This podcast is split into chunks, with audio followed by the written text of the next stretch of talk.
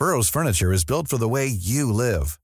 From ensuring easy assembly and disassembly to honoring highly requested new colors for their award-winning seating, they always have their customers in mind. Their modular seating is made out of durable materials to last and grow with you. And with Burrow, you always get fast, free shipping. Get up to 60% off during Burrow's Memorial Day sale at burrow.com slash ACAST. That's burrow.com slash ACAST. burrow.com slash ACAST. Las noticias. ¿Qué tal? ¿Cómo le va? Buenas tardes. Estás a punto de escuchar Yo soy Javier Alatorre. las noticias con Javier Alatorre. La vamos a pasar muy bien. Comenzamos. Me dijeron que te ves tan hermosa con esa carita bonita, eres bella. Eso dicen las estrellas. Y yo no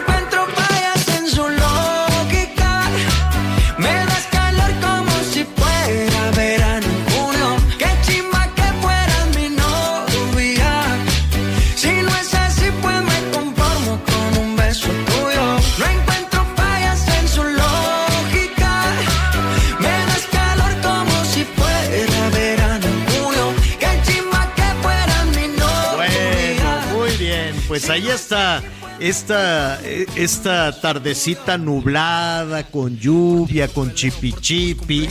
Pues vamos poniendo al Maluma para subirle al ánimo. Qué gusto, qué gusto saludarlo este arranque de la tarde desde la capital de la República.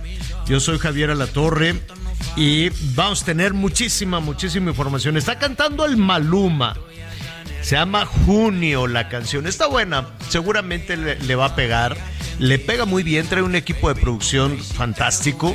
Y él mismo, ¿no? Él mismo no, no, no deja todo en manos de, de, de- de quien maneje su carrera, su vida y demás, porque él le mete, ¿eh? Dice, pues tengo que aprovechar porque luego la vida de cantante a veces dura, como Napoleón, que ahorita está dando sus conciertos después de 50 años. ¿Quién más ha durado muchísimo? Este, Montaner, Rafael, Miguel Bosé, ¿no? Si, si le meten y, y son dedicados, la carrera puede durar mucho, pero pues él dijo entre que sí que no voy a hacer otros negocios y se puso a hacer mezcal, no sé cómo le va con el mezcal. Eh, y sacó también una línea de ropa, quién sabe cómo sea, este, porque él usa muchos letreros así de, de, de- de marcas, este, pues muy, muy caras. Qué gusto saludarlo esta tarde, Anita Lomelí, ¿cómo estás? Hola Javier, qué gusto saludarlos, muy buenos días.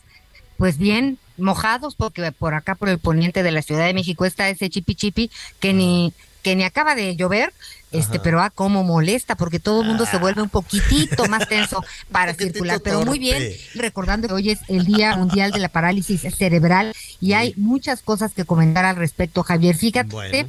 que antes de que nos vayamos con Miguel, solo les diré que el único robot que se encuentra en Latinoamérica capaz de levantar a las personas que pues padecen esta enfermedad está en la colonia Doctores y está en la Fundación APAC. Es un robot que les hace la diferencia porque los levanta, los voltea y en fin, les ayuda a pues en esta difícil vida que es este pues el tema de parálisis cerebral. Sí, yo, eh, corrígeme si, si me equivoco, al ratito lo, lo vamos a hablar, porque cuando pensamos que es un robot, pues nos imaginamos así un androide, ¿no? Oh, que va y levanta a las personas. No, creo que es un exo, como un exoesqueleto. Entonces se lo ponen a, las personas, a los niños en particular, para que puedan tener algo de movilidad. Cuando decimos exoesqueleto es... eh, hágase de cuenta que acomodan, ah, le, ponen unas piezas en las piernas, en los brazos, en la espalda, en las pompis, en el cuello, a, a las personas que no tienen movilidad y eh, eh, con este robot, como dice Anita, se van moviendo. Es muy interesante. Al ratito les voy a, al ratito les voy a platicar. Miguel Aquino, ¿cómo estás? Hola Javier Anita, me da mucho gusto saludarlos. Muy buenos días, buenas tardes ya en algunas partes de la República. Bueno, pues yo los saludo desde pues, de una tarde bastante agradable, calurosa aquí en la zona del sureste del país, 29 grados, 29 grados centígrados y parece que Tarde, sí también- tarde cevichera. Sí, fíjate que sí, aunque parece que por la tardecilla va a caer un poco de agua, pero la verdad es que es un día bastante, bastante bonito aquí en el sureste del país. Y pues un día con mucha información, se nos fue la tía Tatis, doña Tatiana Cloutier. ¿Qué tal? ya sé. Nada más antes de, de, ver todo este asunto, ah, cómo han pasado cosas en las últimas horas, algunas terribles, algunas más o menos, pero la buena es que les mandaron saludos a los dos. Y no nada más les mandaron saludos, les mandaron una concha, pero me la comí. No sabes qué cosa. Dije, ¿saben qué? Que me perdone, no, este, Anita Miguelón, luego se las mando. Fui al, al, al, negocio que acaban de, de abrir estos muchachos de arroba matre con T como madre, pero matre, arroba matre.pan. Qué cosa de espectacular les quedó, ¿eh? Ahí subí una foto en el Instagram, está ahí en Monterarat. Este nombre padrísimo. Que ya podemos pasar a tomar café y todo, ya está ahí, ¿verdad? Llegué tempranito, el café está ¿Qué cosa? Tienen café, ya sabes, de Oaxaca, de Veracruz, de Chiapas y también de otros países. El, el, eh, el, barista, la persona que hace el café, no sabes, de, de, pronto pues notas la diferencia de cuando te tomas el café ahí que uno hace en la casa, pues, ¿no? Está espectacular, con unas mesitas increíbles. El pan es de otro mundo de un altro mundo. Entonces les mandaron, dicen, oye, pues, ¿y por qué no vino Anita? Mañana bien. ¿Y por qué no vino Miguel? Al rato llega. dicen, bueno. Es muy largo, ahí vamos, ahí Entonces les mandaron un pan dulce. A ti, Miguel, te mandaron un envuelto de membrillo con queso que estaba delicioso, ni modo me lo comí. Y a ti te mandaron. No, bueno, me lo mandaron, no, o, sea, me lo mandaron, pero no, llegó. primera vez que no me echa la culpa y asume su responsabilidad que se quede en el camino, Es que venía yo en el coche y como está lloviendo y no sé qué, dije, ay, pues le voy a dar una pellizcadita, no se va a dar cuenta. Y pues me los fui comiendo. Ni modo, pero les prometo que, que les voy a traer. Fíjate que me da mucho gusto que después de la pandemia, y de, todas estas calamidades, la cuesta para arriba, eh, encontrar a, a, jóvenes entusiastas que, que, que, propongan y que contra viento y marea generen empleos eh, en algo tan noble como el pan, el café, todo este tipo de cosas, la, la verdad me entusiasma. Cada vez que se abre un negocio después de dos años de terror, y sin y sin tantos apoyos si somos honestos las autoridades pues no no no no están viendo la generación de empleos no están viendo el apoyar a, a, los jóvenes eh, jóvenes eh, empresarios de negocios chiquitos medianos grandes lo que sea. Están en, en otro mundo. Como decías ahorita se fue la tía Tatis este eh, se le quebraba un poquito la voz. Yo no Pero le se veía enojada, ¿no, Javier? A mí se me hace que le pidieron la renuncia. Nada de que porque el presidente, el presidente decía, perdón, decía que le había insistido. No sé si ya vieron el video en donde incluso al final, cuando le da las gracias a él y a este y a la señora Beatriz Gutiérrez, ella se acerca, él empieza a aplaudir, ella se acerca para abrazarlo. Bueno, de hecho lo abraza, el presidente no respondió al abrazo. Mm. Creo que el mensaje pues corporal. Aplaudiendo. No, no, no, no. aplaudiendo. Dejas de aplaudir, Anita, dejas de aplaudir. Ay, Miguel. bueno, no, no digo, yo no sé, no. yo no digo que sea bueno, que sea malo. Lo que sí creo es que al presidente, no, por supuesto que no le encantó que se vaya que se vaya. No, mira, a ver, es, es una cosa muy extraña porque cuando tienes un cargo público no puedes guardarte en lo privado los motivos de tu renuncia, quiero suponer. Si estás en una cuestión privada, pues no tienes por qué, si me da la gana, pues renuncias y no, no tienes necesariamente por qué, por qué señalarlo. Pero a ver, eres la secretaria de Economía en un país donde no ha habido ningún crecimiento económico desde que llegaste al cargo. Entonces, algo tendrías que explicar, que por cierto estaba a punto de ir a, hablar ahí con los senadores, que, que bueno, pasar por, por el Senado y, y, no pasar da la misma cosa porque son de lo más tibio que pueda haber los legisladores en este país. No consultan nada, no cuestionan nada, se van a temas personales, no hay nada de fondo. Es una pena el poder legislativo que tenemos está este, como diría el presidente, moralmente derrotado. No hay poder legislativo, ni modo. Entonces iba a ir para allá. En un país, fíjese, sáquele cuentas, es titular de economía. Y ella tendría precisamente que estar dando cuentas de lo que hablábamos hace ratito. ¿Cuántas empresas han, han jalado? ¿Cuántas empresas están batallando? Chiquitas, medianas, grandes, en la frontera, en el centro, en el sur, de, lo que usted quiera. Eh, y, y están batallando. Y ella tendría que haber estado impulsando este, este tipo de situaciones. ¿Qué crecimiento ha tenido el país en los últimos tres o cuatro años? Ninguno. Y el pronóstico para el año entrante, este, este año va a haber un crecimiento, pero si lo comparamos con la caída de ocho puntos que hubo en la pandemia, pues todavía nos salen debiendo.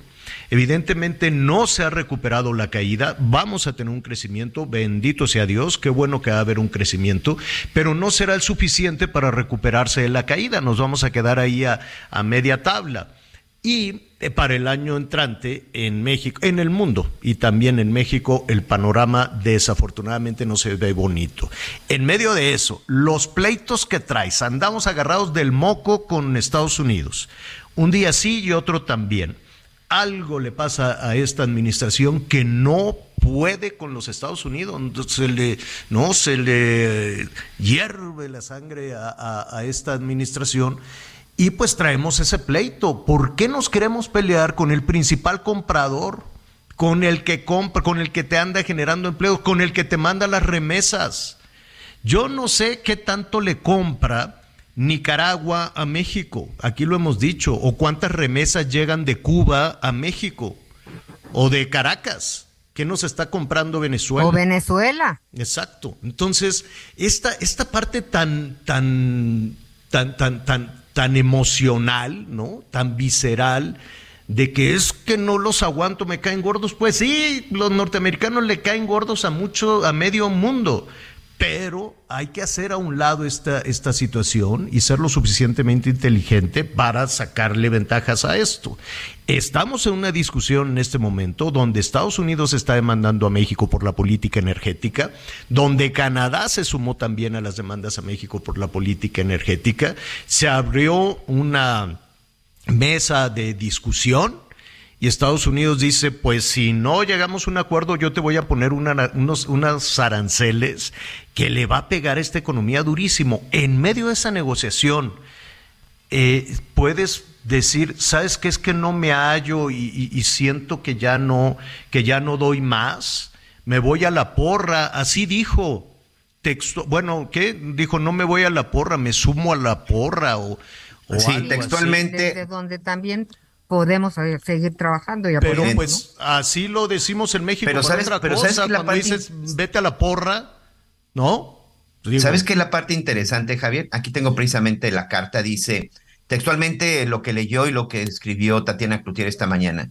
Como lo platicamos desde el 26 de julio y lo reiteré el 9 de septiembre, mi oportunidad de sumarle al equipo está agotada. Me paso a la porra desde donde seguiré con ánimo al equipo o como decimos desde el espacio común, hacer una más que trabaja por la patria, ya que la revolución de las conciencias no permite dejar involucrarnos en el quehacer del país. Me quedo con este, con estas últimas eh, palabras. la revolución de las conciencias no permite dejar involucrarnos en el quehacer del país. ¿A qué se referiría doña, Tatiana? Pues ese es el asunto. ¿Para qué andas con esos vericuetos? Dilo claro. No estoy de acuerdo o me pidieron la renuncia o no estoy de acuerdo con que el ejército esté en la... Eh, algo hay o, estará mala. Esperemos que no, porque se ve muy... Llegó a ser corcholata. Llegó a. Y además te voy a decir algo. Creo que Tatiana eh, intentó por muchos lados hacer un buen trajo eh, independientemente de, las simpatías y de que la, verdad a mí me cae bien, pero sí extraña que en medio de una situación, y si somos honestos, independientemente de, de su cercanía y que es a todo dar, Tatiana Cloutier es realmente a todo dar, pero independientemente de eso, a ver, saca, saquemos la hoja de resultados de cuatro años, cuatro o tres, no sé, cuatro años y, de pronto decir, no, pues sabes qué, pues ya no, cuando además tienes ahí la negociación encima, es por lo menos raro, ¿no? Por lo menos extraño ese tipo de cosas. Oye, Javier, y lo que sí yo me quedé pensando es que, eh, bueno, aunque ella insistió y lo reitera en esta carta que nos leía Miguel, pues que desde, desde julio y que el presidente pues lo rectificó en septiembre, se venía, se venía eh, pues hablando de esta renuncia a la Secretaría de Economía, yo dije, mira, cuando no das el ancho, a a lo, porque pueden ser muchas cosas, pero lo primero que pensé es que si algo hemos destacado en, en esta administración es que hay gente muy leal al movimiento, muy leal a las causas nobles, muy leal a muchas cosas, pero de repente no tienen la capacidad ni los tamaños para el cargo que desempeñan. Por lo mismo que tú estás diciendo, por los resultados que vemos. Entonces me quedé pensando y dije, mira, o sea, pues la señora, eh, pues, oye, tuvo un papel muy importante en, en la campaña pues ella llevó la campaña esta última ella era coordinadora de campaña, ¿no? Así es, es licenciada en lengua inglesa por el TEC de Monterrey y también tiene una maestría de administración en administración pública en la Universidad de Nuevo León. Es una mujer preparada, pero eh, pues también pues, el cargo secretaria de Economía sí me parece que hemos tenido, este, pues de repente una falla, ¿no? Se necesitan técnicos especialistas en la materia, independientemente de todo lo demás sobre todo atravesando por esta pandemia, por esta guerra que, que, nos, que nos pega de una o de otra manera, este, y pues necesitamos estrategia. Eh, pienso que a lo mejor dijo, no es mi lugar. Pues eh, eh, ya veremos, se, quedan, se quedan ahí pues algunas, el asunto es que ya se fue, ¿no? Ya, ya, adiós, por, las, razones, por las razones que sea Ahora hay que ver quién llega, cómo toman las riendas cuando le queda un año, porque el último año pues ya es de, de, ¿cómo se llama?, de propaganda y de templetes y, cosas, y cosas por el estilo. Entonces, para arreglar toda la relación con los Estados Unidos te queda muy poquito tiempo para eh, tener una propuesta de recuperación de la economía te queda muy poquito tiempo, a menos de que ya de plano quieras eh, eh, patear el bote. Oiga, hoy vamos a hablar de este tema de las, de las medicinas que tampoco entiendo nada en este asunto. Ah, se, nos, se nos dijo hace tres años que había unos bandidos malvados que vendían las farmacias de las medicinas en, en, todos lados muy caras, olvídate de las boticas y de las farmacias, sino que eran, había unos, ¿cómo les decían? Bueno, no hubo una de insultos, pero insultos, bandidos, rateros, mala entraña, lo que tú quieras. Y que si los distribuidores y que si la corrupción y adiós que te haya bien, ya no queremos saber nada de ti, nos vamos a hacer a la mar para ir a buscar las medicinas a donde sea. Yo recuerdo que dijeron que salgan los barcos de la Marina para que regresen llenos de medicinas de la India o de donde las encuentren. Entonces, pues no las encontraron. Y luego dijeron, bueno, pues entonces hay que comprársela a las Naciones Unidas. Oiga, pero nos van a vender más caros que nuestros mismos laboratorios. Pues no importa. Y, y que ya siempre no, que ya también nos peleamos con los de las Naciones Unidas, pero pues que no importa porque están ya las bodegas llenas de medicina, pero ¿en dónde está la bodega? No vayan a tener la bodega cerrada y se echen a perder como las vacunas. ¿Dónde están las bodegas? ¿Dónde están las medicinas? ¿Dónde está el dinero? Y a mí se me hace que después de ese círculo de cuatro años, pues vamos a regresar al punto de partida vamos a regresar con los laboratorios mexicanos, vamos a regresar con los proveedores originales y nos vamos a tener que formar, porque los proveedores originales a los que les dijimos rateros, bandidos, malentraña, vamos a llegar y decirles, bueno, pues siempre sí venden, sí, pero fórmate, fórmate porque hay, hay fila para los proveedores. No entendí, honestamente, no entendí esa, esa vuelta enorme.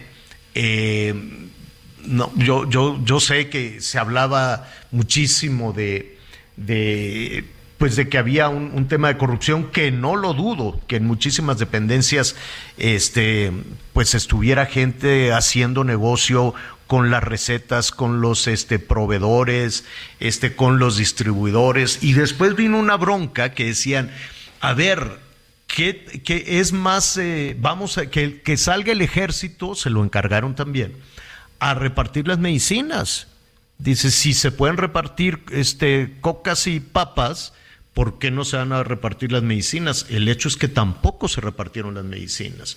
Porque pues no es tan sencillo, en un país tan amplio como el nuestro, no es lo mismo la medicina que necesiten en Caborca o las medicinas que necesiten en, en, en Ramos Arizpe, a las medicinas que necesitan en Tuxtla Gutiérrez o en los altos de Chiapas o en las zonas donde hay dengue, a las, eh, en, fin, ¿no? Toda la, la diversidad. Tienes que mandar también medicinas que van con un sistema de refrigeración, no es que las metas como bolsita de papa.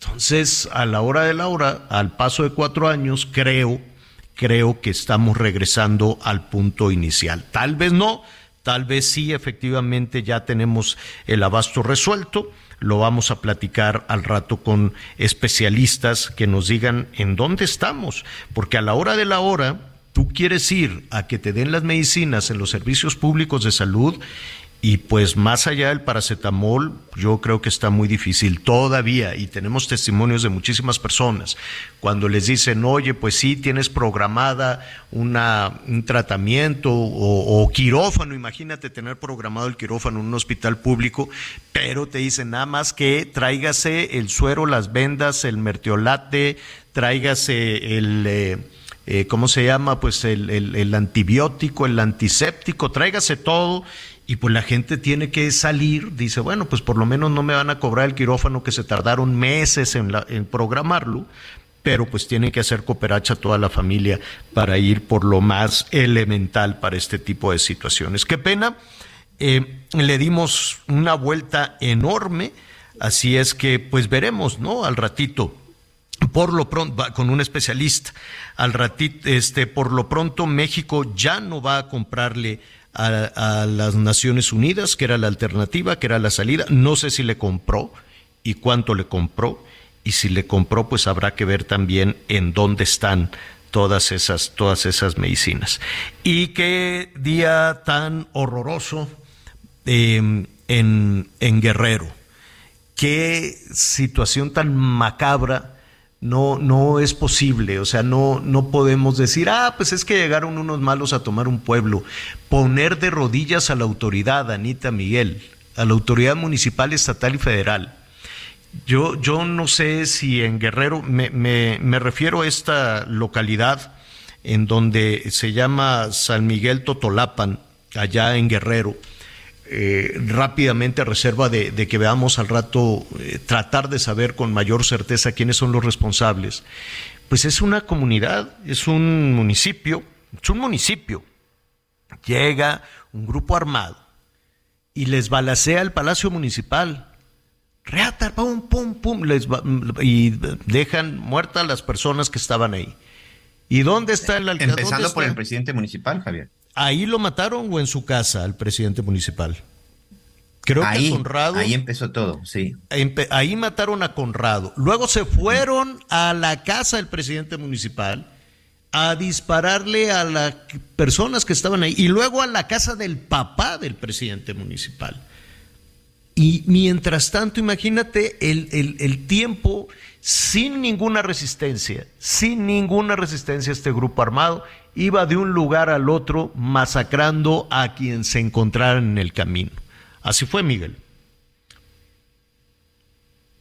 Bueno, vamos a, tener eh, en un eh, momento más, estamos tratando de buscar a los responsables de... Sí, ya habíamos, ya habíamos acordado con la, con la fiscal del Estado, ya habíamos acordado hablar precisamente con la responsable, con la empresa de seguridad. Se nos está complicando se nos está complicando ahí un poco, un poco la comunicación, evidentemente, bueno, por la situación, la maestra Sandra Luz Valdomino Salderón, la fiscal del Estado de Guerrero, porque te confirmo, Javier, hace unos minutos, lamentablemente falleció otra persona, ya son 20 en total, son 20 las personas asesinadas, entre ellas, por supuesto, el alcalde de San Miguel Totoloapan y su padre, junto con su equipo de escolta. Hay policías, por supuesto que también fueron asesinados, que eran los encargados de la seguridad en el Palacio Municipal, porque entraron hasta el Palacio Municipal, señor. Los cuerpos de muchas de estas personas quedaron en el área de estacionamiento del Palacio Municipal y al interior de la propia sede, de la propia sede municipal. Los tequileros, Javier,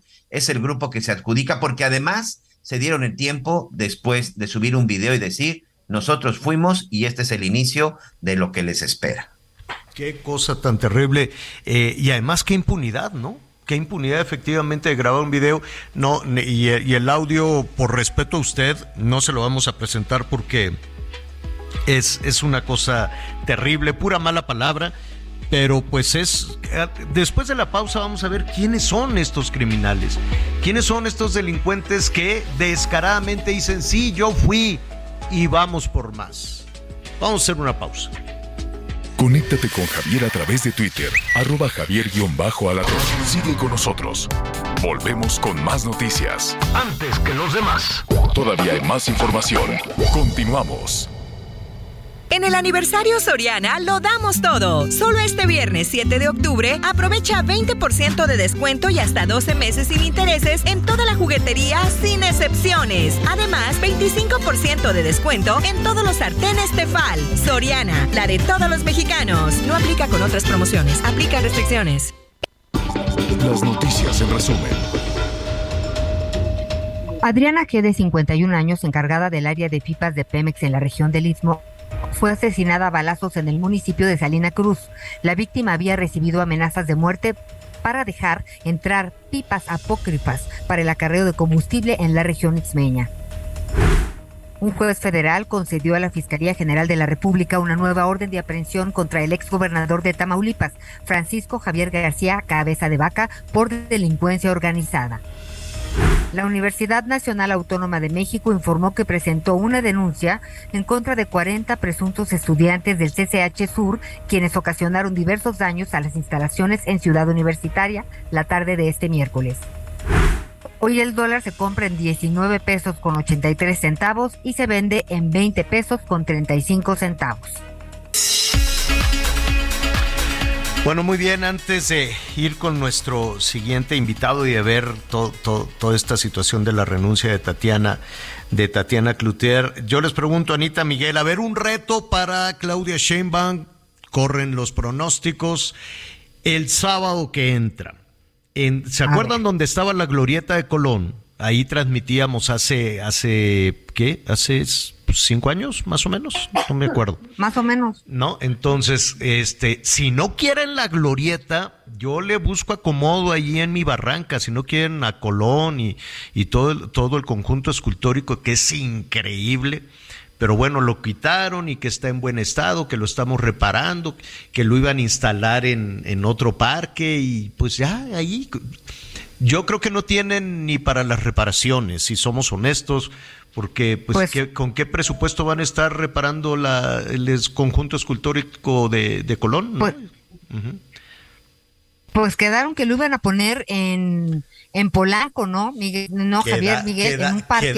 quedaron, este, pero pues no lo han puesto porque además es una lana. O le todavía van a no llega, todavía. A, Mauricio, a, lo mejor están esperando el 12 de octubre. O le irán a Tabe, ponlo, ponlo tú. Pero bueno, a ver, el reto no es ese. El tema es que eh, los colectivos de, feministas, eh, los que marchan, las, eh, este, de las integrantes de estos colectivos que en ocasiones es agresivo, en otras ocasiones no, a mí me queda claro que hay pendientes terribles. Ayer precisamente lo estábamos viendo con el tema de la violencia, los refugios, tantas situaciones tan difíciles que hay en el tema de la violencia de género y aquí todos los días o cuantas veces sea necesario eh, estaremos eh, dando haciendo eco de todas estas denuncias en contra de la violencia de género y todo lo que hay de, de discriminación, en fin. Pero también es cierto que eh, hay una parte violenta, hay una parte, hay una cara eh, que, ha generado polémica, no la voy a calificar de bien o mal, pero que ha generado polémica. Tomaron esta glorieta de Colón y pusieron ahí una, pues una niña con el puño en alto, que no sé si es de, de madera o, o de qué es, porque ha aguantado las lluvias.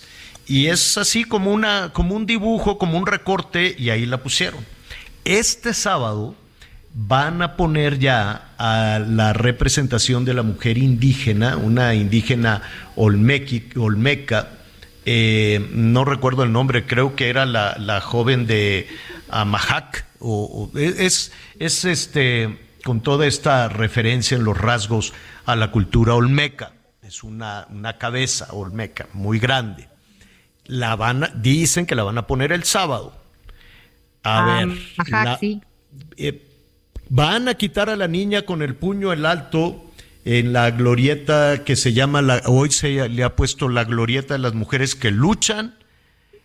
¿Podrá Claudia Sheinbaum cumplir con el cometido de poner el, eh, la cabeza de la mujer indígena? ¿Ustedes qué opinan? Eso va a ser el sábado. ¿Quitarán a la niña de puño en alto o van a ser como que mejor le buscamos acomodo en, otra glorieta. Capaz que quitan el pobre agüehuete seco que pusieron. Eso sería lo mejor. Esta regla de tres me gustó muchísimo. Yo, pienso que el agüehuete que me lo den a, mí. yo a una mira, ¿no? O a ti. No, yo me llevo el agüehuete. A mí los árboles, eh, la verdad, se me dan muy bien. Ahí puse unos agüehuetes al mismo tiempo y el mío está que chilla de verde, bien bonito. Me llevo el agüehuete y si no quieren el conjunto escultórico de Colón, también me lo pueden dar con mucho gusto, yo lo cuido y, así estamos. Bueno, a ver. Entonces, eso yo digo, que se quede la, escultura de, de la, niña. La mujer indígena, ¿no? De la mujer indígena en donde está el pedestal de la estatua de Colón ¿ok? Y en el agüehuete que le hagan este un pedestal, pues a este estado que representa a los colectivos de tantas pérdidas, eh, que hagan todo el problema en relación a la violencia de género que tenemos. Un marchódromo en reforma, propone Anita Lomelí. Oiga, renunció Tatiana Cloutier, le pidieron la renuncia a Tatiana Cloutier y, una, y algo fundamental, como lo comentábamos hace un momento, a cuatro años de distancia, la Secretaría de Economía, le pregunto a usted que nos escucha en el país y también nuestros amigos allá en los Estados Unidos, ¿sabemos de qué va la Secretaría de Economía? ¿Usted se siente respaldado, apoyado? Eh, ¿Usted que generó algún empleo, alguna pequeña empresa?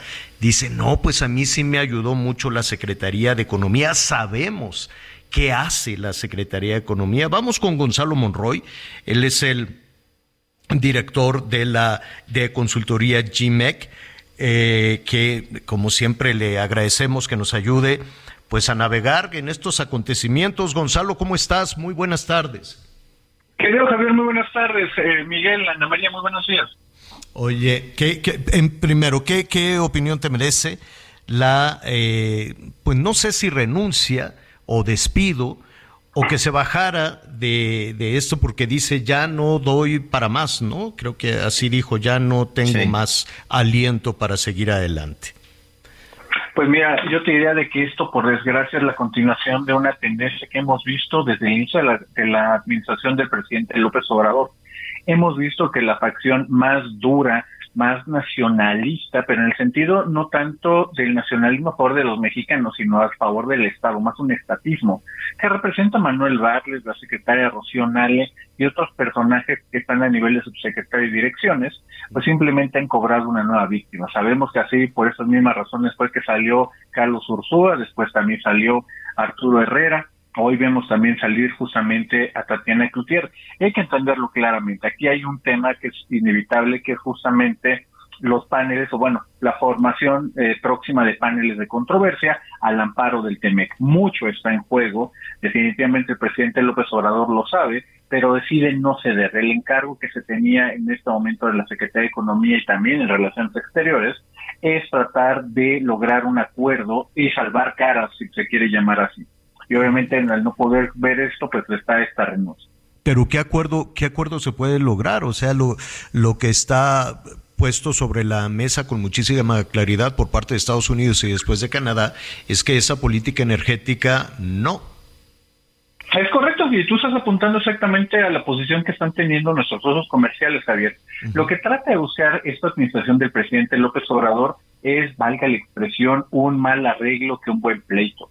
Y en ese sentido, parte de esta negociación, si lo queremos llamar aquí, todavía estamos en el, formalmente en el proceso de consultas, es justamente, bueno, ya se liberó dos de los cuatro temas. Uno, la parte de un monopolio de facto que quería ser la Secretaría de, de, Energía en el gas natural. Simplemente un juez le echó para abajo y, y el gobierno decidió no pelearlo.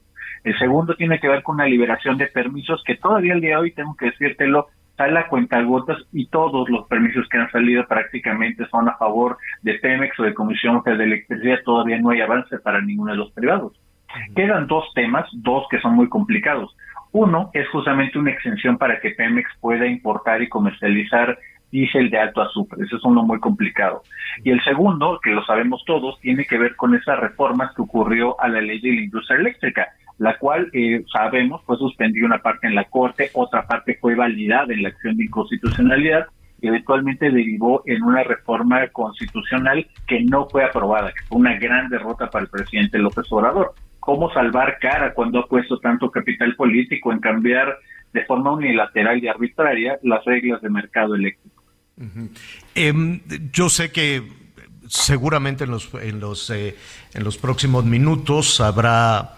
Se tomará una decisión, se ha especulado muchísimo, se ha hablado de, de, algunos nombres que no vendría al caso caer en la especulación, pero eh, Luz María de la Mora es la que realmente está en el estira y afloja con Estados Unidos y Canadá.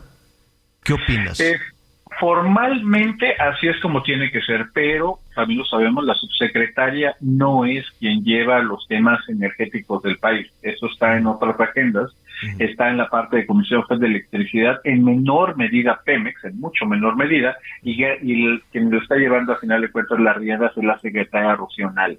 Obviamente aquí tenemos que entender de que hasta que no haya un cambio justamente en estas eh, liderazgos, yo lo llamaré de esas maneras, no podemos hablar que hay un cambio sustancial en las políticas. No vemos, nadie está considerando que la secretaria que tanto se ha opuesto a una importación y a competencia en el mercado eléctrico de combustibles, hoy de pronto abrace la competencia eh, de, otras marcas. Obviamente Manuel Barlet, su historial de toda su vida tampoco refleja ese cambio de, de, corazón, si lo queremos llamar así.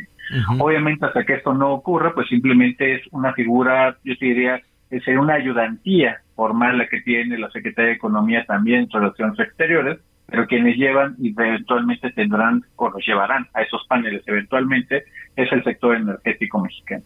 Es que eh, escuchándote, Gonzalo, pues eh, queda claro por qué la confusión que tenemos eh, de pronto los ciudadanos respecto a quién es el responsable o quién llevaría las riendas o a quién se le podría reclamar el nulo crecimiento económico de este país en tres años, en cuatro años, eh, porque vemos en esa canasta parte de responsabilidad para Marcelo Ebrard, para Rocío Nale, para Tatiana Cloutier, en fin, se, el, el balón queda en el aire. Y la confusión es viene desde el título, cuando decimos Secretaría de Economía, pues uno pensaría que ahí es en donde vendría el impulso, los apoyos, cómo salir, cómo, cómo, salir de este bache tremendo, no solo de la pandemia, sino del cero crecimiento que había pre-pandemia, eh, y que el pronóstico para el año entrante tampoco es tan bueno. ¿Qué hace entonces la Secretaría de Economía? Pues mira, gran parte ahorita de lo que se han, eh, se han puesto a hacer tiene mucho que ver con canalizar muchas de las quejas que está habiendo en muchos sectores, no solamente en el energético, también hay quejas en la parte automotriz, hay en, en muchas otras áreas de telecomunicaciones, aunque no formalmente les toca, hay en muchas áreas. ¿Qué está ocurriendo? Eventualmente todo, por desgracia, en este nuevo, yo diría, ambiente político, a lo mejor Ana María nos puede dar ahí también mucha luz, tiene que ver con el, el estilo personalísimo que tiene el presidente López Obrador como el tomador de última instancia. Sabemos que ninguno de los secretarios o de los directores de algunas empresas como Pemex o CFE se manejan solos, se manejan en coordinación de un proyecto político y ese proyecto político solamente tiene un nombre, es el presidente López Obrador. Y quien trate justamente de acercarse a él o quien tenga mayor influencia, conversación, interacción con él, va tomando mayor relevancia política. Por eso es que hoy, te lo puedo decir con, con bastante honestidad, tiene más peso Manuel Barles que una Secretaría de Economía como era Tatiana Cloutier o incluso el secretario actual eh, Rogelio Ramírez de la Eh, finalmente, Gonzalo, desde el análisis que tú cotidianamente haces y desde el conocimiento de todos estos personajes, em, y sin ánimo de especular, ¿a quién ves tú en esa cartera? Eh, pues, mira, coincidiría contigo, creo que no vale la pena especular, porque la realidad es que no va a ser un cambio sustantivo en los temas que estamos hablando no vemos justamente que puedan traer, podrían traer un gran negociador, podrían traer incluso, te digo, a Lighthizer, el, el empleado comercial de Estados Unidos bajo el presidente Trump, y aún así no haría diferencia. La realidad es que la cancha, la pelota está en la cancha del sector energético y hasta que no haya cambios sustantivos y sustanciosos en esta materia, pues simplemente no va a importar gran cosa de quién esté en la Secretaría de Economía, al menos en términos de las consultas del TEMEC. Interesante que, que señales y efectivamente que esté en la cancha del sector energético, en la cancha de Rocío Nale, aunque por ahí, pues, no sé, se puede pensar en, en Raquel Buenrostro, que es otra cancha lejana si tú quieres, pero ya veremos. Vamos a esperar, vamos a esperar unos minutos, vamos a esperar unas horas y lo comentamos mañana si no tienes inconveniente. Por supuesto, Javier, claro que es un gusto platicar contigo y con toda tu audiencia. Gracias, gracias. Eh, danos tus redes sociales, por favor. Claro que sí, en Twitter como Gemonroy Energy y también ahí en TikTok se lo recomiendo como Gomonroy. Ah, perfecto, en el TikTok, ese me faltaba, Gonzalo. Gracias. Un gran abrazo, Javier, a ti y a toda tu audiencia. Hasta luego, Gonzalo Monroy. Pues vamos a ver, ¿no? Porque eh, se, ha, se, ha, especulado mucho, se han manejado muchos nombres y mire, pues me faltó también aquí Anita Miguel comentarlo también con, con Gonzalo. Quedan dos años o un año si me apuran, porque el último año ya con los candidatos definidos, pues eh, no sé, con las características de, de, de, la actual administración, no sé qué tanto poder le suelte al candidato, ¿no? Porque generalmente en este país, hacia el quinto año, cuando ya se define quién es el, el candidato más fuerte, se comienza a debilitar el gobierno, el, la fuerza del Ejecutivo, el poder del Ejecutivo para otorgársela a ese candidato, que empieza a tomar decisiones, a manejar el dinero, a manejar las campañas, a, a tomar las riendas de los aparatos de inteligencia, por decirle elegantemente a todo aquello que, ¿no? Ya ve que, bueno, no les gusta decir todos los aparatos, al Pegasus, pues, y al Rafael y a todas esas cosas, empiezan ya a tomar control de todo ese tipo de situaciones para que se usan, ¿no? Son herramientas que se usan no solo en México, sino en todo el mundo para construir las rutas hacia las elecciones. Entonces, ya el, el, el, último año, pues vamos a darlo por descontado. Así es que sí, queda un año muy intenso para recuperarse de todos estos temas que siguen ahí, que siguen ahí pendientes. Vamos, eh, eh, vamos contigo, Miguel, ¿qué novedades? Muchas gracias, Javier. Pues sí, tenemos información, información muy importante, entendemos toda esta parte de la economía, de la, de la, parte de seguridad, pero no podemos dejar de lado, por supuesto, de pronto, bueno, pues tener un poco de recreación y sobre todo, Javier, pues practicar estos nuevos deportes que yo les recomiendo mucho que se acerquen. Yo tuve la oportunidad aquí en Cancún de verlo por primera vez y empezar ahí medio a practicarlo. La verdad es que todavía no soy tan bueno, pero bueno, pues por ahí por lo menos ya me atreví. Estoy hablando, por supuesto, del pádel. Déjame decirte que Heraldo Media Group junto con eh, el fundador y bueno, sobre todo con la empresa Auténtico Vertical, pues van a estar patrocinando un torneo de pádel muy importante, un torneo de pádel que hemos visto ya ahí algunos grandes encuentros. Por lo pronto, Mario Lira, él es el CEO precisamente de fundador de Auténtico Vertical, está con nosotros. Primero que nada, este Mario, bienvenido y creo que es una muy buena noticia, sobre todo un deporte que empieza en México, pero que cada vez tiene más adeptos en el sureste. Vaya la forma en la que lo practican. Bienvenido, Mario. Muchas gracias y mucho gusto. Sí, realmente es una alegría que un deporte que inició en México tenga tanto punch, tanto fuerza fuera de México y que dentro de México estemos empezando a apoyarlo y a verlo como el deporte que es.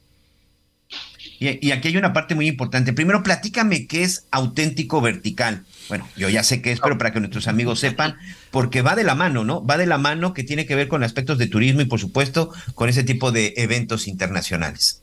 Exactamente, auténtico vertical principalmente nos enfocamos a la hotelería, pero totalmente relacionado al tema de experiencias y de, y de vivencias. Por eso es que estamos tan ligados al deporte, al espectáculo, a la música, al arte. Por eso es que estamos tan enfocados en apoyar todo esto y sobre todo talento nacional turismo y deporte van de la mano, ya lo veíamos, lo que ha sucediendo, por ejemplo, en Acapulco con el tenis, ¿no? Y creo que sin lugar a duda, ahora el pádel puede ser una, una buena opción. Pero ¿por qué decide Auténtico Vertical apostar específicamente por el pádel? Y platícanos un poco acerca del tour y sobre todo del evento. Nosotros quisimos apostar por el pádel porque, como bien dije, es un deporte mexicano que inició precisamente en México, que ha estado tomando muchísima fuerza fuera de México. Realmente yo creo que en México se ha dejado un poco de lado todo lo que podemos aprovechar y es nuestro interés y nuestra intención tratar de ser punta de lanza para que todo el país empiece a desarrollar este deporte y sobre todo apoyarlo e impulsarlo. Este torneo principalmente esperemos que se pueda replicar cada año y que se pueda replicar en otras ciudades, sobre todo para poderle dar la fuerza que se requiere. Que hay otra parte muy importante que eh, nos tienes que contar, Mario, es el tequila de auténtico vertical, porque además este evento es en Guadalajara, Jalisco, la tierra del tequila. Exactamente. Nosotros tenemos ya un año que empezamos con, con la industria, que lanzamos nuestro tequila. Es un tequila diferente, es 100% mexicano en realidad, no tiene nada que ver con ninguna empresa extranjera ni nada. Y está muy enfocado también a las experiencias. Estamos muy de la mano de festivales musicales, artistas, deportes. Estamos tratando de irnos por un lado más de experiencia que simplemente por el, por el tema de, de lo que representa por sí mismo, ¿no?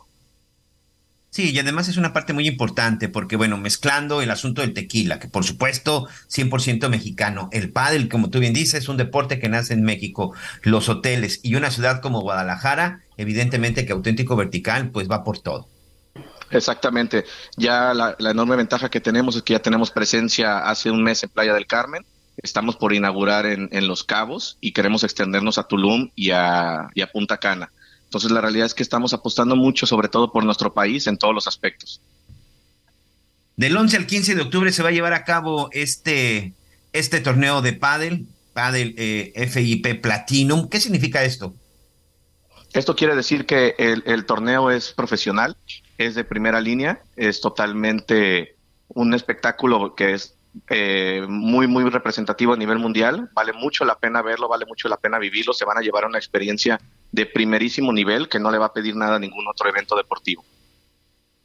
Sí, la verdad es que hay que ir, hay que ir, hay que asistir. Oye, bienvenido sobre todo la competencia en la, en la sector hotelero, pero creo que en los destinos que tú dices, eh, bueno, pues creo que aquí finalmente ustedes, auténtico vertical, pues tienen una gran, tienen una gran oportunidad, porque si hay algo que evidentemente tiene México y sobre todo que a pesar de todo sigue atrayendo, es el turismo. Qué importante es seguir apoyando el sector turístico. Totalmente. Yo creo que durante la pandemia el turismo nos demostró que es una fuente de oxígeno muy grande para nuestro país. Nuestro país es de los primeros a nivel mundial en cuestión de turismo y nosotros estamos enfocados más que nada a las experiencias. Por eso nos distinguimos de la, de la hotelería convencional y creo que México tiene mucho para ofrecer en este sentido. Y sobre todo con este dinamismo, ¿no? el, el turismo cambia, todo está cambiando. Exactamente, las generaciones cambian, el turismo cambia, este, todo, todo se evoluciona y creo yo que, podemos lograr posicionarnos siempre en los primeros lugares a nivel mundial. Muy bien. Del 11 al 15 de octubre, este torneo de pádel en la zona de Guadalajara, en Jalisco, auténtico vertical, Heraldo Media Group, estarán ahí presentes. En verdad es un espectáculo que los pueden perder y de verdad, Javier, unos partidos extraordinarios los que se pueden dar en este deporte. ¿eh? Oye, pues gracias por la invitación y aquí estamos ya listos, que además coincide con las fiestas de octubre, así es que hay muchas actividades allá en Guadalajara. Muchísimas gracias. Gracias, Mario. Gracias a ustedes, mucho gusto. Gracias, gracias Mario. Bueno, vamos a hacer una pausa. Oiga, qué poco aguante de los artistas. Yo siempre lo he dicho, están bien malcriados. Eh, ¿Se acuerdan que, que, se acaban de casar el, el, este, el Ben Affleck con la Ay, no, ¿otra vez? No, pues digo, se casaron, pero no se casaron en Las Vegas. Así de, de ¿no? ¿Qué, ¿Y qué tal si nos casamos? Pues órale. Y entonces la gente dijo, mmm, no vaya a ser como matrimonio de artistas que, ¿no? Que se casan en una, como diría la María Conchita, una noche de copas y van y se casan. y no. Ya después dijeron, no, nos vamos a casar bien, este, yo, de blanco, dijo la j y todo. Y se casaron una bodotototota, se gastaron un dineral. Y dicen, dicen, que, este, que están alegando en público que, que la J-Lo, que pues, no sé, habrá algo que no le gusta, no sé si ronca o, o, o, Ay, oye, ya, o le huelen los pies, no sé. Tan ¿Eh? bonita pareja que hacen, hombre. Pues Tan bonita, pareja, que hacen. Pero fíjate, fíjate qué mal, Javier. Uno a veces se casa pensando en que la otra persona va a cambiar. Se supone que ahorita dice eh, J. Lo que odia el tabaquismo pues de Ben Affleck. Exacto. Pero pues fuma desde que lo conoce. Ya Entonces, ves, digo, ¿qué te- le Que- ya decía que yo, le huele la boca. Ya no. Ay, ay, cómo eres. Pues digo, Qué sí, cosa ya no están prohibidos estos Pero fíjate, que se compre uno de esos. pero además por otro lado dicen que a este señor, a Ben Affleck, le molesta que Jennifer López pues sea tan trabajadora y que no tenga tiempo para nada. Pero, pero como tú dices, ya lo conoció fumando, pues él ya la conoció trabajando. A ver, vamos viendo quién tiene la razón después de una pausa. motos. Ve- ve, hacemos, va- vamos a vender algo y ahorita vemos. No encuentro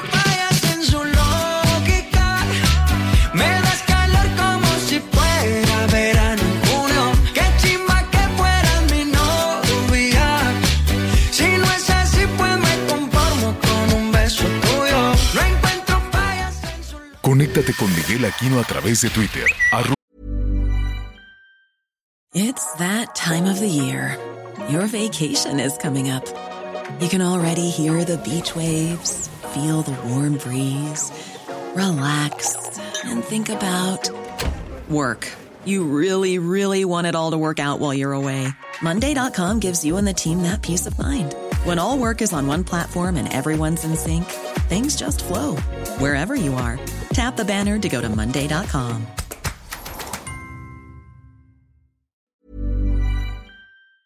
arroba Miguel Aquino.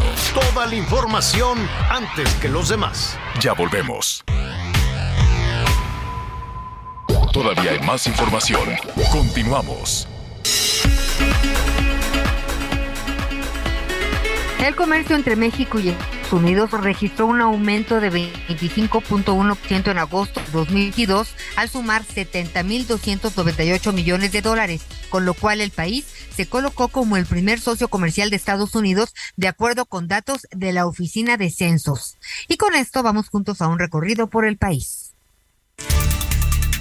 El dirigente de la Unión de Comunidades Indígenas de la zona norte del Istmo de Tehuantepec, Carlos Beas Torres, dio a conocer que existen núcleos agrarios de San Juan y Chicobi, Oaxaca, que han impedido que se continúen las obras del corredor interoceánico del Istmo de Tehuantepec debido a que no se han atendido sus demandas. Una de estas comunidades es Estación Mogoñé, donde se tiene una demanda del pago de más de 3.000 hectáreas de tierras que le corresponde al ejido, que actualmente se encuentran ocupados por ganaderos de la colonia Cuauhtémoc, situación que ha derivado al bloqueo de los trabajos de modernización de las vías del ferrocarril. Además, los habitantes del ejido Estación Sarabia, que pertenece al mismo municipio, en Asamblea General del Pueblo acordaron que no permitirán los trabajos de reparación de las vías hasta que se atiendan sus demandas sociales. Desde el estado de Oaxaca, reportó José Luis López.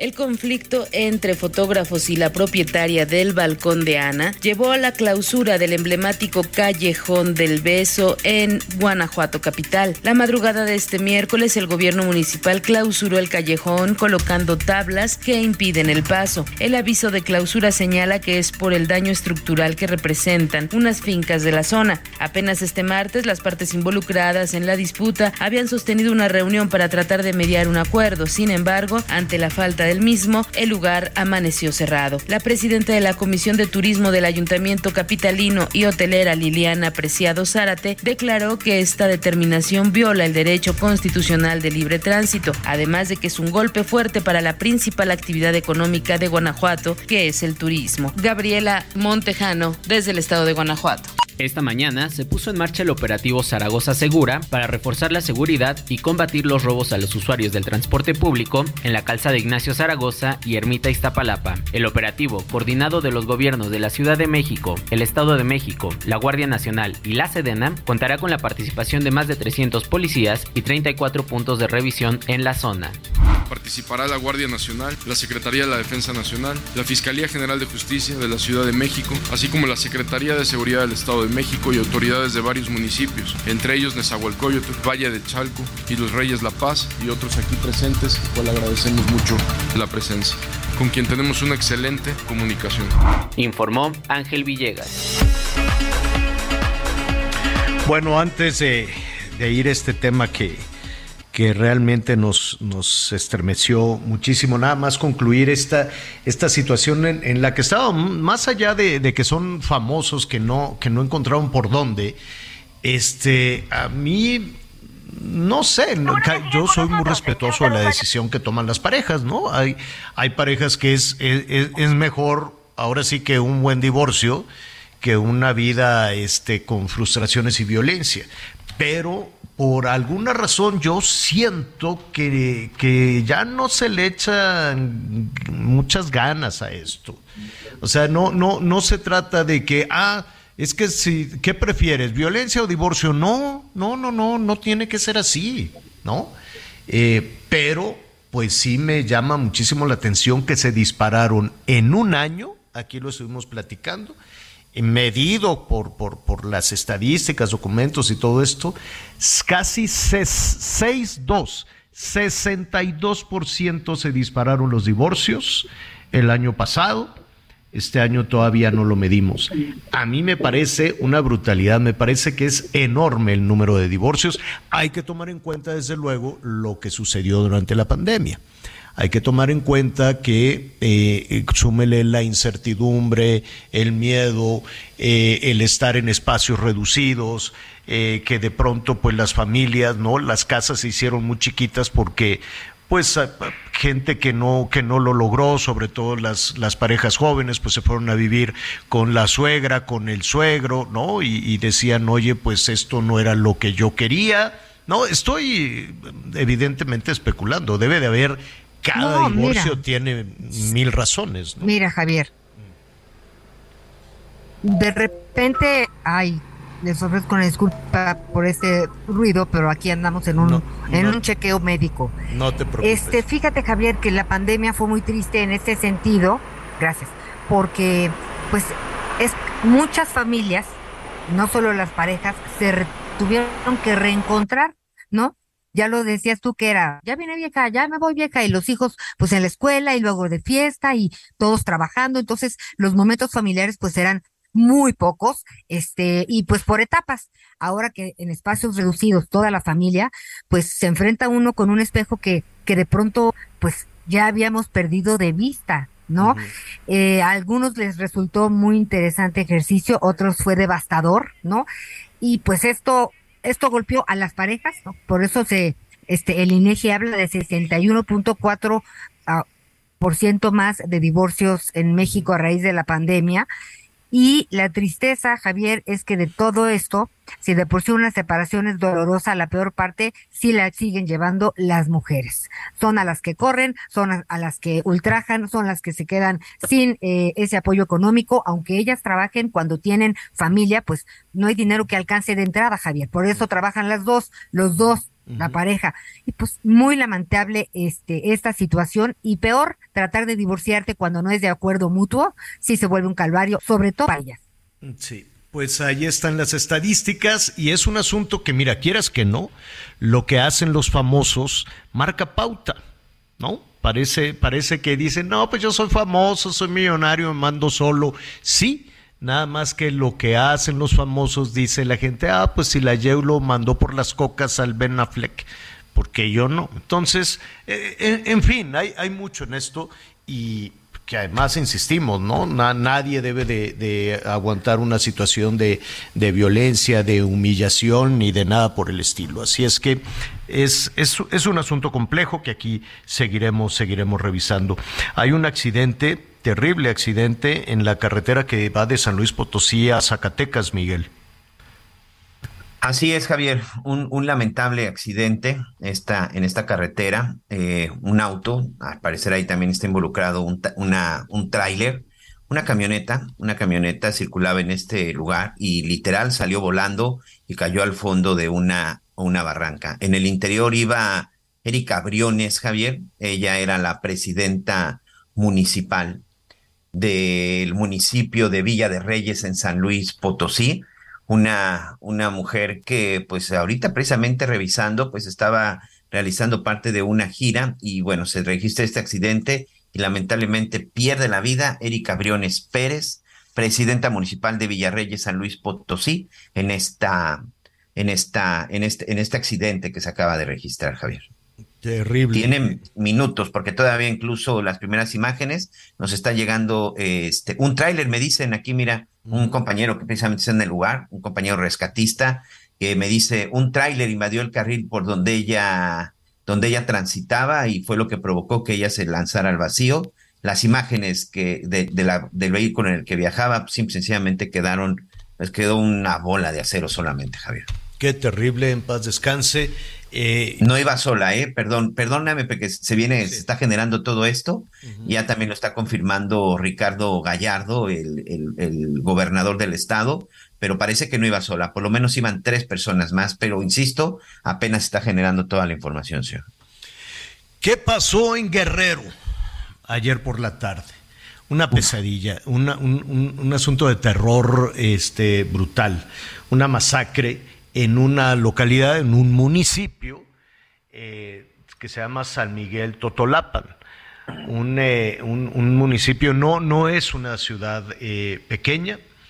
Llegaron unos sujetos armados en total impunidad.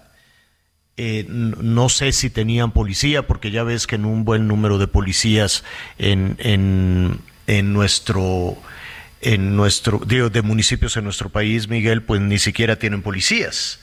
¿Qué pasó en este lugar? Bueno, pues ya, eh, eh, ya lo, lo, hemos visto. Mataron a 20 personas en total impunidad en diferentes partes. ¿Cómo, cómo se desarrolló esto, Miguel? Mira, Javier, ayer por la tarde, y todavía con luz del día, llegaron varios sujetos armados. Se habla de por lo menos entre 8 y 10 camionetas y a bordo por lo menos entre cuatro y cinco sujetos. Se está hablando de un ataque aproximadamente de entre 40 y 50 sicarios. Fueron identificados como el grupo de los tequileros, un grupo, Javier, que no es desconocido en la zona.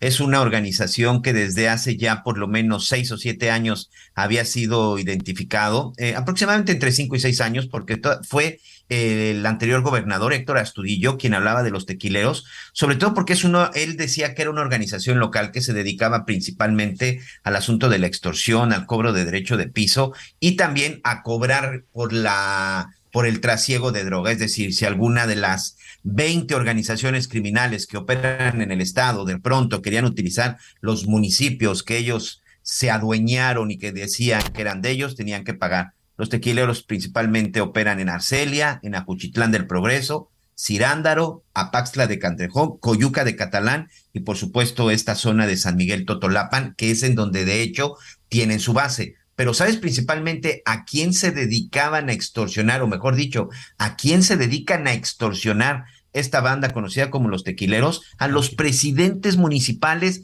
de estos poblados que precisamente te acabo de comentar, Javier. Y eso lo denunció hace más de seis años Héctor Astudillo. Pues ayer llegaron a la presidencia municipal, lanzaron disparos, ingresaron a, hasta las oficinas, ahí a las áreas en donde se encontraban parte del personal, entre ellos el presidente municipal Conrado Mendoza, también estaban ahí algunos, eh, algunas personas que trabajaban con él elementos de la policía que finalmente son parte de la seguridad en este, en este punto. Ahí, bueno, pues mataron a todas las personas. Ahí por lo pronto se contabilizaban entre 12 y 14 personas y posteriormente se trasladaron al domicilio de la familia del presidente municipal y ahí también es asesinado su padre. Hasta ahorita ya se contabilizan, hace unos minutos lamentablemente empezando el noticiero nos confirmaban la muerte de la víctima número 20, pero hay más personas lesionadas, Javier. Un ataque que por supuesto no duró segundos, ni tampoco duró tres o cinco minutos. Estos tipos se dieron el tiempo para poder llegar, eh, eh, colocarse, disparar, meterse, salir, volver a subir a sus camionetas, trasladarse a la casa de la familia del presidente municipal Conrado Mendoza, seguir disparando, seguir atacando, salir de este lugar, pararse en una zona sobre la carretera, firmar un video antes incluso de que ya empezara a caer la noche, en donde decían que eran los tequileros, que ellos habían sido los responsables y que esto le sucedía por, eh, sencillamente por no alinearse con ellos, Javier. Con esa impunidad actúa este grupo, que como te digo, es uno de los 22 grupos que de acuerdo con las propias autoridades del Estado y con las propias autoridades del Secretario Ejecutivo de Seguridad Pública en el país, 22 grupos son los que están operando en materia de delincuencia en el estado de Guerrero. Por supuesto, destacan los Caballeros Templarios, destacan los Beltrán Leiva, eh, este grupo conocido como Guerreros Unidos, los Rojos, los Ardillos, el cártel Jalisco Nueva Generación, y ya de ahí, bueno, pues partimos con algunos grupos locales. El cártel independiente de Acapulco, que también es un brazo armado que en su momento creó Edgar Valdés Villarreal La Barbie, al servicio de eh, al servicio de los Beltrán Leiva, pero el estado de Michoacán y el estado de Guerrero son dos de las entidades que tienen el mayor número de grupos delictivos operando en el lugar. Y me atrevo a decir que Guerrero es el que tiene el mayor, 22, señor Javier Alator. Qué terrible, que, que no puedo imaginar porque además hemos escuchado una vez y otra vez en el caso, en el caso de Guerrero después de una polémica eh, elección para gobernador que tuvo denuncias, que tuvo presencia, mucha presencia de gobierno federal, pues hemos anunciado que se mandó un piquete de la Marina, que se mandó la Guardia Nacional, que se mandó el ejército Ahí están, quiero suponer. Hay polémica incluso con la presidenta municipal de Acapulco que dispone de los elementos de la Marina, una parte muy nebulosa, una parte muy oscura.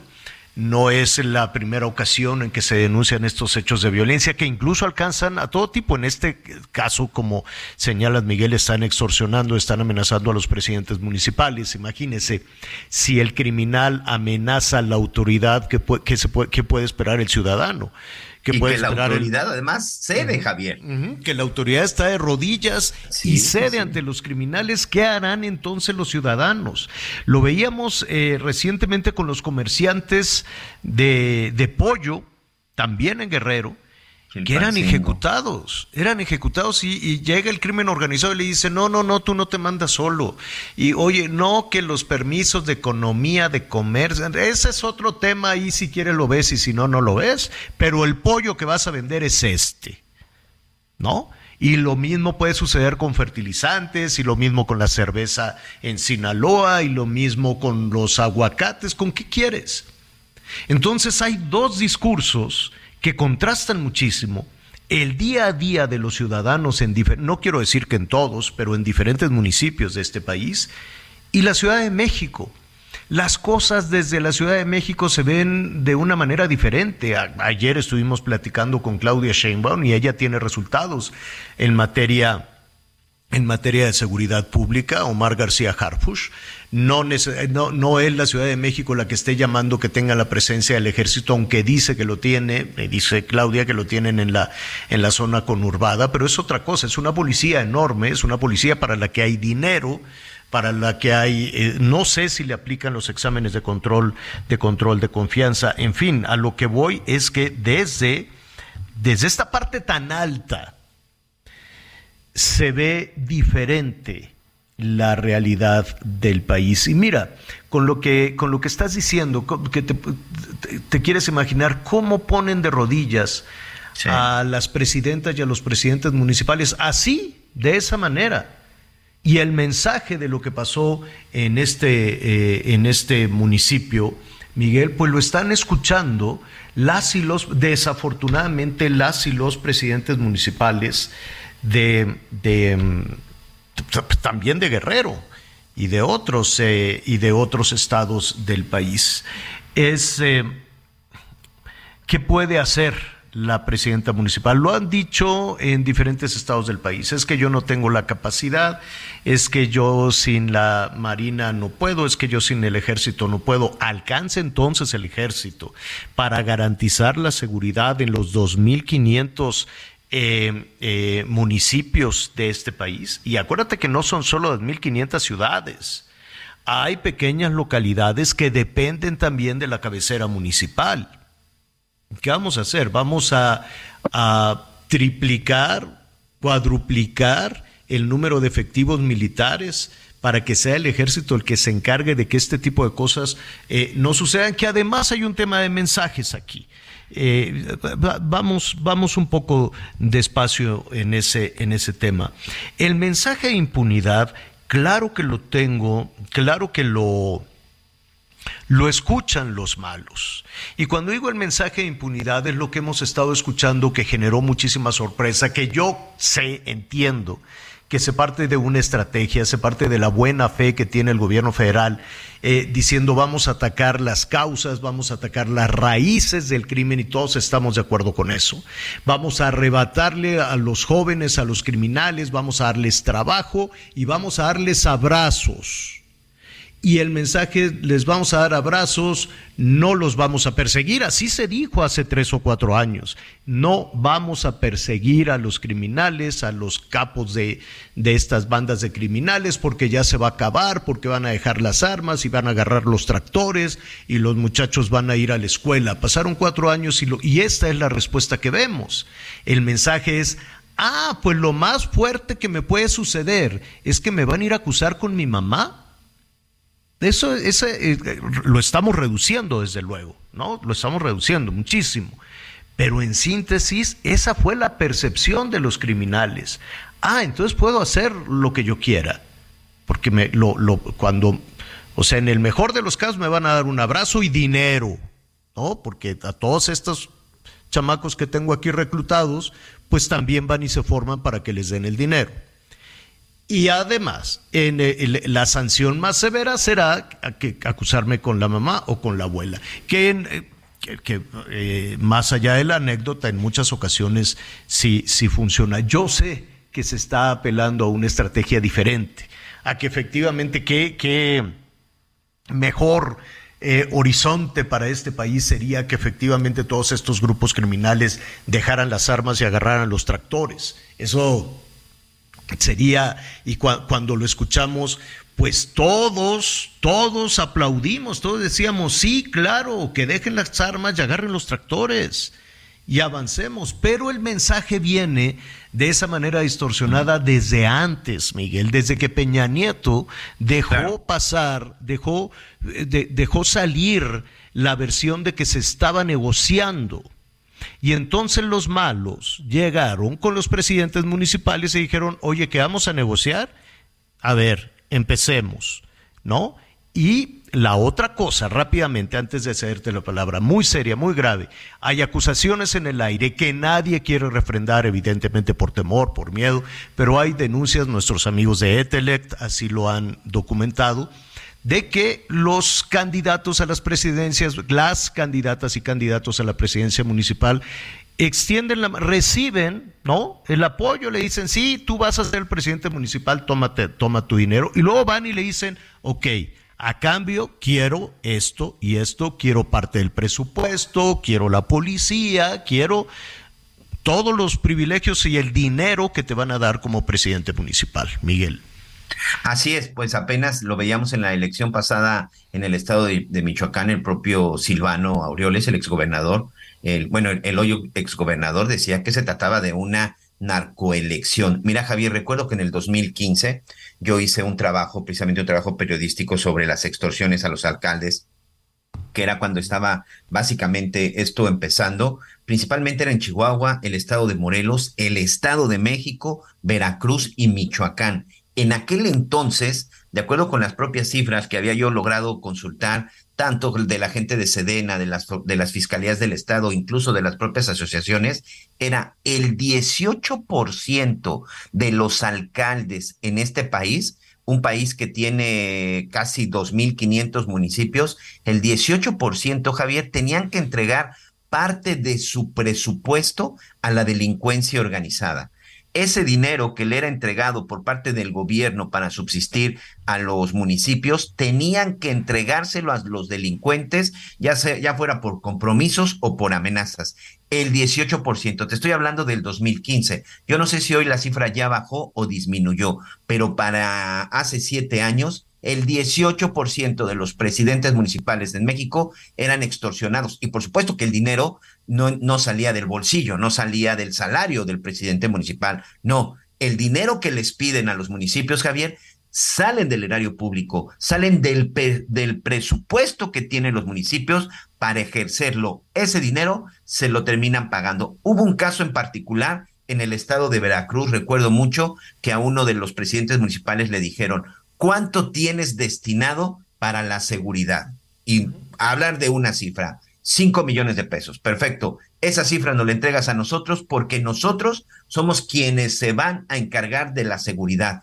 Y, literal, el presupuesto que tenía destinado para seguridad este presidente municipal de la, de la zona de, de Veracruz, muy cerca hacia, recuerdo, hacia la zona de Tecolutla, allá casi para llegar al norte del estado, hacia Tamaulipas, tuvo que entregar, Javier, el presupuesto que tenía destinado para seguridad. De ese tamaño son las extorsiones. Y tiene años. Aquí el detalle es que pasan administraciones, llegan nuevos fiscales, llegan nuevos secretarios, como lo quieran, y nadie hace absolutamente nada con esos presidentes que, hay que decirlo, muchos ni siquiera, como ya lo habías mencionado, tienen cuerpos policíacos, Javier. Nada, están absolutamente abandonados. Y esa es la parte que tienen de rodilla, la parte de la autoridad pero ya hablamos de los comerciantes y espérate cuando empiecen a llegarle los bonos y el aguinaldo a los maestras. A, los, maestros, exacto. Los maestros llega Navidad, llega ya su, su fin de año y ya ni siquiera quieren ir a las escuelas. Lo, lo último que estuvo haciendo precisamente el gobernador en el estado de Michoacán y también en el estado de Guerrero es que pues mejor les, les los mandaba de vacaciones una semana antes del calendario oficial para que no les quitaran su dinero. Así es terrible. Ese es el panorama que tiene Guerrero.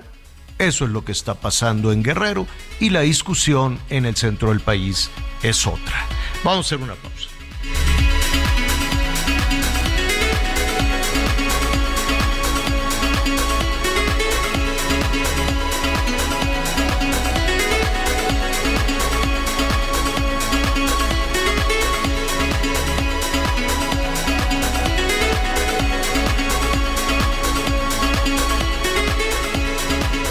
Conéctate con Ana María a través de Twitter, arroba Anita Lomelí.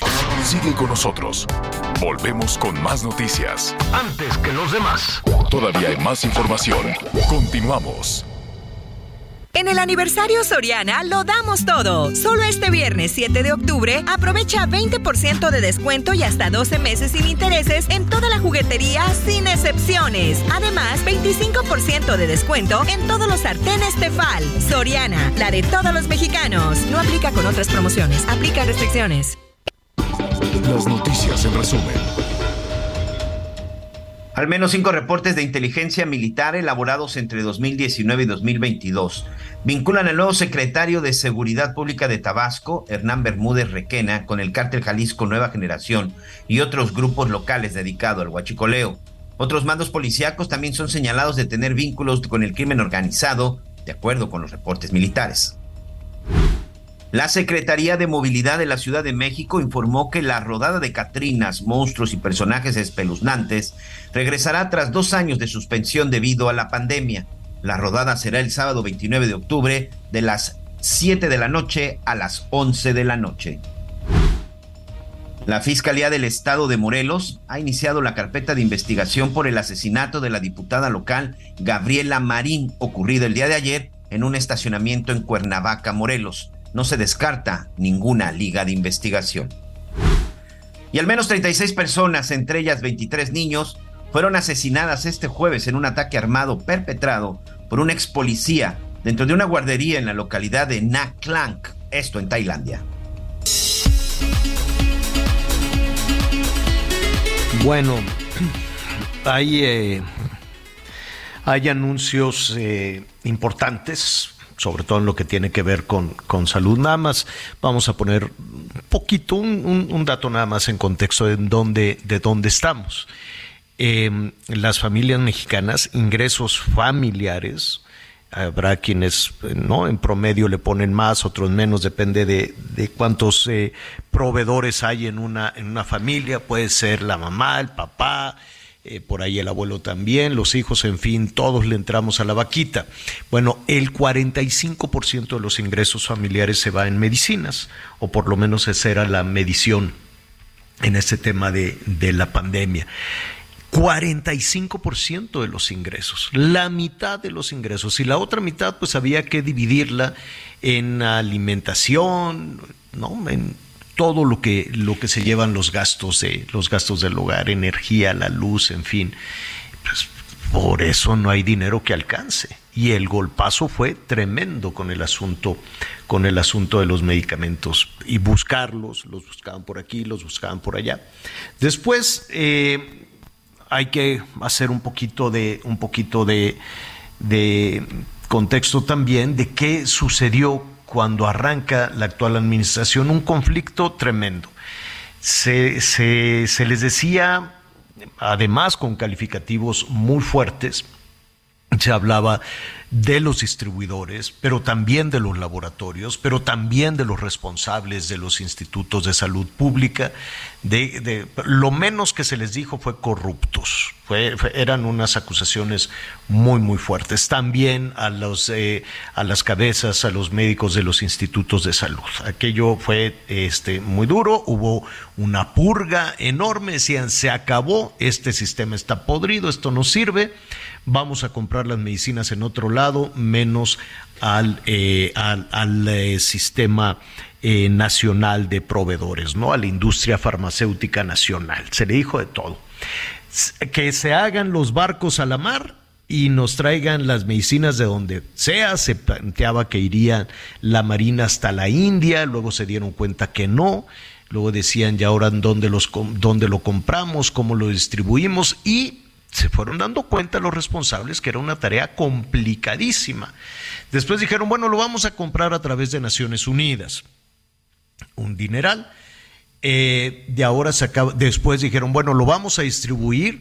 Y te acuerdas, Miguel, que este, este personaje que cayó en desgracia, David León, que decimos que cayó en desgracia, pues es cuando presentó los videos del hermano del presidente entonces él iba a ser el responsable de diseñar una estrategia de eh, distribución de las medicinas, que tampoco se veía tan sencilla, no porque estuvieras en protección civil ibas a tener la capacidad de repartir, como se decía en, en, el gobierno federal, como si fueran papitas, pero tampoco se pudo, luego pusieron a otro que también andaba en unas tranzas, no recuerdo el nombre, pero lo cacharon, no, este que pusieron también andaba agarrando dinero, en fin, Em, y así, ha ido toda la historia dando traspiés. Hay grandes dudas de saber en dónde están los medicamentos que ya se compraron a Naciones Unidas, cuánto se gastó para eso, pero el hecho es que em, ya se anunció que ese acuerdo que se tenía con Naciones Unidas, lo dijo Juan Antonio Ferrer, el titular del INSABI, que es el Instituto de Salud para el Bienestar, dijo, hasta aquí llegamos, ya no se va a comprar, ya la, eh, la compra consolidada de 23-24 se hará de otra manera, todos le van a entrar, le va a entrar el ejército, le va a entrar la marina, desde luego en primerísimos lugares, y también le van a entrar pues otras, otras dependencias.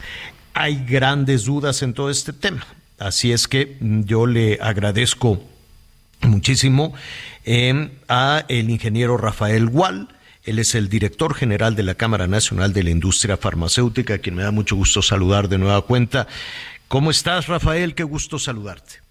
Igualmente, mi querido Javier, un gusto saludarte a tus órdenes, como siempre. ¿Qué opinión te merece el anuncio eh, que, se hizo de ya suspender el acuerdo, el, anuncio que hizo Juan Antonio Ferrer, de que ya, ya no hay un acuerdo con Naciones Unidas, un NOPS en sus siglas en, en inglés? Sí, pues mira, como lo, como lo relataste, es, es claro, o sea, es un reconocimiento de lo que se anunció en 2020 como la panacea para cubrir las necesidades de medicamentos en el país con la contratación de, de un OPS, pues no funcionó. O sea, a final de cuentas eh, vemos que, que, hubo poca transparencia, eh, no se sujetaba a las leyes eh, mexicanas, cada quien tenía ahí una, vamos, ellos tenían una, una reglamentación, una que, nunca fue transparente, la verdad es que les dejaron mucho que desear las dos licitaciones que, que llevó a cabo. Y en este momento, pues lo que le queda a la UNOPS es concluir los, los eh, contratos que, que se derivaron de la primera licitación, que ellos se comprometieron a cubrir el 100%, digamos que esa era una de las bondades del esquema de UNOPS. Eh, tú sabes que en la ley de adquisiciones eh, se puede, nada más se puede pedir hasta, digo, se pueden asignar hasta 40% y hasta 120%, o sea, hay un rango enorme para, en el caso de UNOPS, era el 100%, y no se cubrió esto de la primera licitación y menos de la segunda, ¿no? Entonces lo que están pretendiendo es concluir esos contratos, quizás extenderlos a los primeros meses de 2023 para no generar faltantes en esas claves que tiene un OPS, que muchas de ellas también las pretende concursar el INSABI para 2022-2023. Hay, como bien lo dices, eh, problemas logísticos importantes por resolver y desde luego pues algunas condiciones en las propias bases de licitación porque es imposible que una empresa pueda cotizar un precio fijo para los próximos dos años con las condiciones que estamos observando en el mundo, eh, con la posible inflación, con la devaluación, en fin, eso es imposible y debería de haber pues por lo menos una cláusula de revisión de precios si es que se quiere incentivar la participación de, la industria, ¿no? Hay una, eh, no, no, sé si tú eh, puedas tener esa información, pero ¿hay medicinas? Hay realmente hay, bodegas llenas de medicamentos y, solo es un tema de que no hay forma de distribuirlas. ¿Hay medicinas? Yo, te diría, a ver, es una cuestión multifactorial. Eh, un problema serio es la parte logística, como te digo, o sea, puede haber almacenes que tengan medicinas que no han distribuido, se debería de haber hecho, o sea, las medicinas no pueden permanecer en un almacén tres y cuatro meses eh, antes de llevarla al hospital donde se requieren. Esa es una cuestión de mera lógica, ¿no? Ya no hablando de caducidades y demás donde a la industria sí se le exige que entregue los medicamentos por lo menos con 12 meses de, caducidad por delante y luego se, se, estacionan en un almacén de ellos y acuérdate que la industria nada tiene que ver con la parte de la distribución y esto pues obviamente genera faltantes también en el mercado. Yo te podría decir, la industria ha surtido todo lo que se le ha pedido, inclusive este esto que tú mencionabas de, de comprar en el extranjero y demás. A ver, las licitaciones de UNOPS, que son las únicas que se han llevado a cabo, en la primera el 94% fue abastecido, cotizado y adjudicado a empresas establecidas en México. En la segunda el 98%, o sea que la industria nacional, la industria establecida en México, es la que ha respondido a las demandas del gobierno en cuanto a medicamentos. Lamentablemente ya no tenemos nada que ver con la parte logística, y eso pues ha sido un cuello de botella, yo te diría, hasta para entregar los medicamentos en los almacenes, ya no digas para llevarlos a, los hospitales, a donde se requiere. Esta última milla que se ha mencionado y que no se tiene claro cómo lo vayan a resolver tampoco. Eh, te, estoy escuchando con mucha atención. Estamos hablando con el ingeniero Rafael Hualcosío, director general de la Cámara Nacional de la Industria Farmacéutica. Y me adelantabas eh, un poco la respuesta de, de lo que te quería preguntar, porque cuando decimos eh, eh, Naciones Unidas, eh, cuando decimos que el insabio, que el gobierno federal buscó el apoyo de Naciones Unidas para hacerse de medicamentos, pues uno pensaría que fueron a la ventanilla de la ONU para comprar en el extranjero.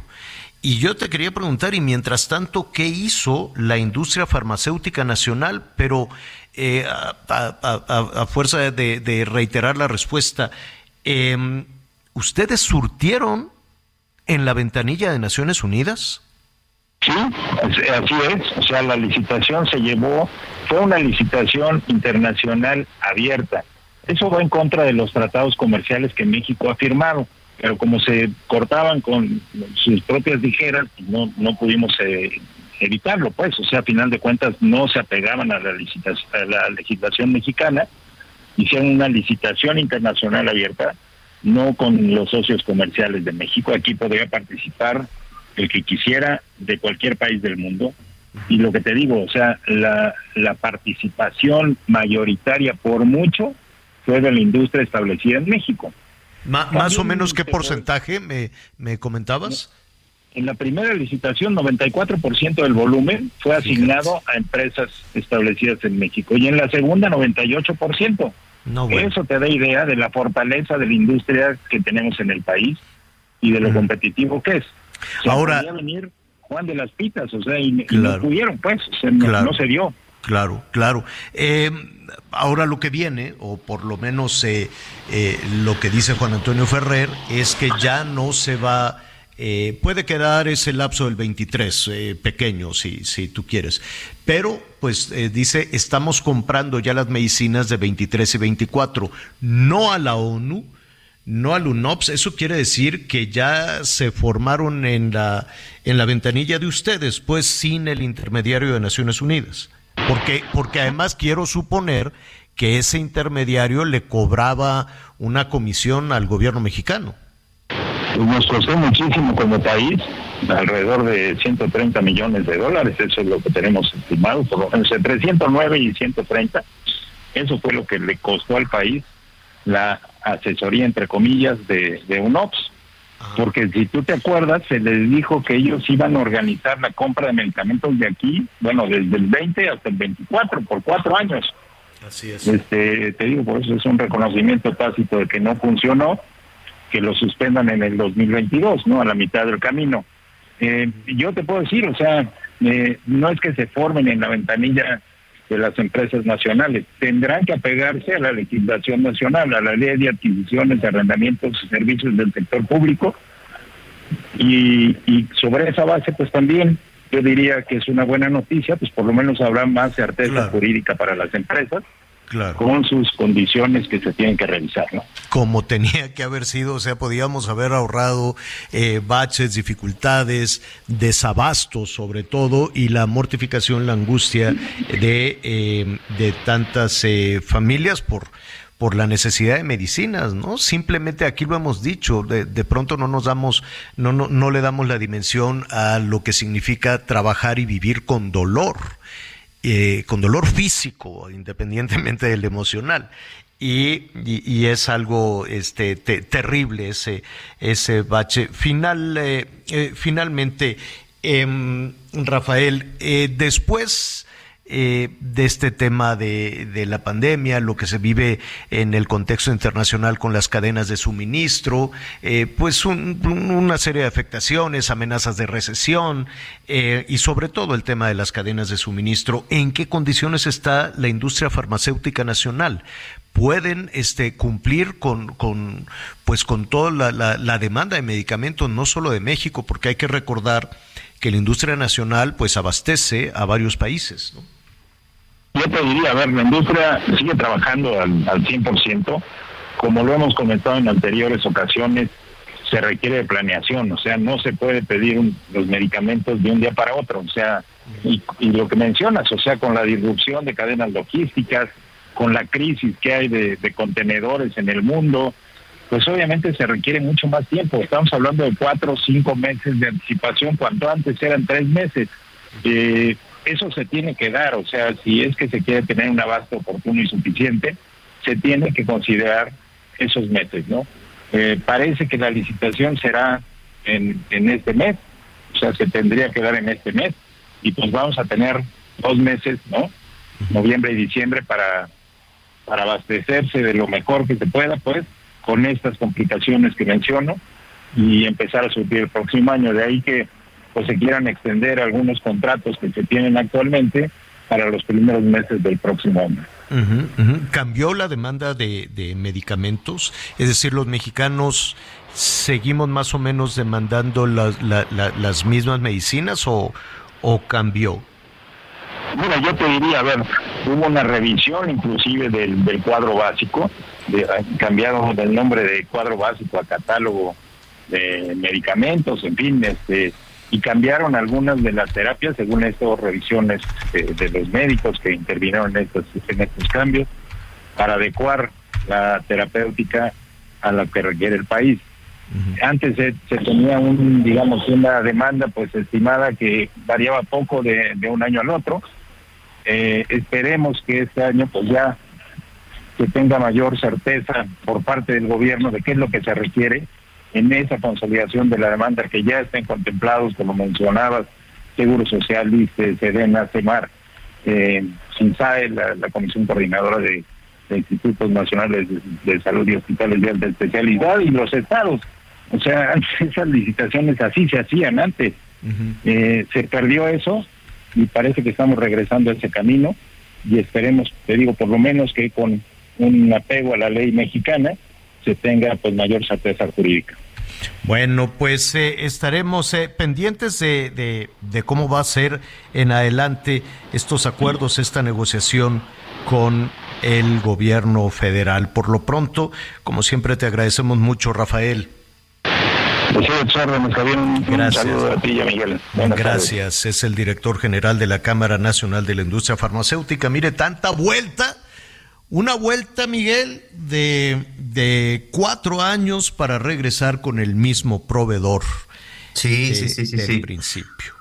O sea, yo no sé si, si fue una vuelta de cuatro años para darse cuenta de los errores o simple y sencillamente cuatro años de indiferencia y de la toma de malas decisiones. No, no, no creo que haya sido mala fe. O sea, me queda claro que había un tema de corrupción enorme, ¿no? Y decir, bueno, pues ¿cómo limpiamos esto? Pues córtale de tajo, pero no era la industria farmacéutica nacional eh, donde estaba el problema. El problema estaba enquistado en todo el sistema de salud, en el que hacía las compras, en el robo hormiga, en eh, la piratería, en todo ese tipo de, en todo ese tipo de cuestiones. Entonces, en lugar de limpiar el seguro social, al ISTE, acabamos de hablar la semana pasada con el director del ISTE y aquello, pues es una cosa tremenda entonces, en lugar de empezar con la limpieza por ahí, que también lo hicieron, desde luego, pues dijeron vamos cortando y como, como si la industria farmacéutica fuera la responsable de, de toda esta situación. Se le insultaba un día sí y otro también, ¿eh? con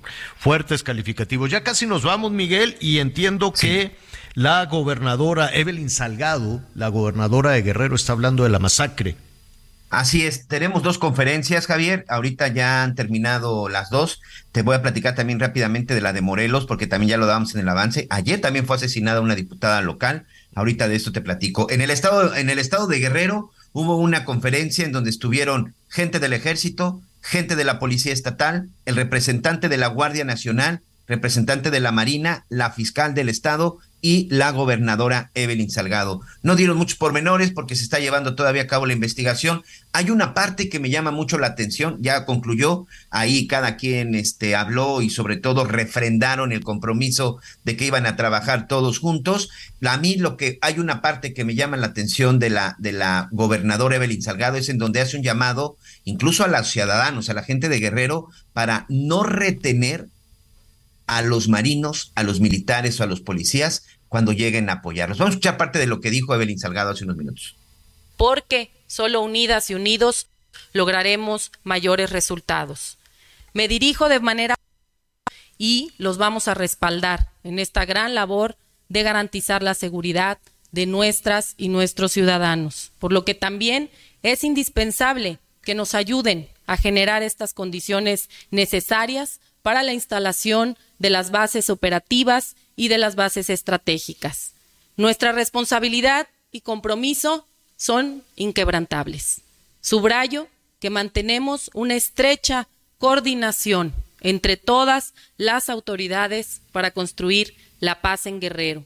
Es una tarea que requiere la suma de voluntades y para la cual trabajamos todos los días sin descanso. Pues eh, la, verdad es que no nada, pues nada que, que, sorprendiera Javier, simple y sencillamente hablar de que no quedará impune, de que van a trabajar de manera coordinada, agradeció el apoyo al gobierno federal, pero hay una parte con la que yo sí me quedo, en donde hace un llamado incluso a algunos de los ciudadanos, a algunos de los grupos comunitarios para que no retengan a los marinos, ni a los militares, ni a los policías cuando lleguen a auxiliarlos y sobre todo cuando atiendan una emergencia. Y rápidamente, Javier, también en el estado de Morelos, el gobernador este Cuauhtémoc Blanco, también acompañado con todo su gabinete, con todo su gabinete de seguridad, secretario de gobierno, por ahí también estuvo el comandante de la primera región militar, pues también hablaban acerca pues de la investigación y sobre todo de que no va a quedar impune el asesinato de la diputada local Gabriela Marín, quien el día de ayer fue asesinada en la zona de Cuernavaca, en la zona, en un estacionamiento. Dice que el gobierno de Morelos va a seguir fortaleciendo los lazos de comunicación y coordinación para hacer frente a la delincuencia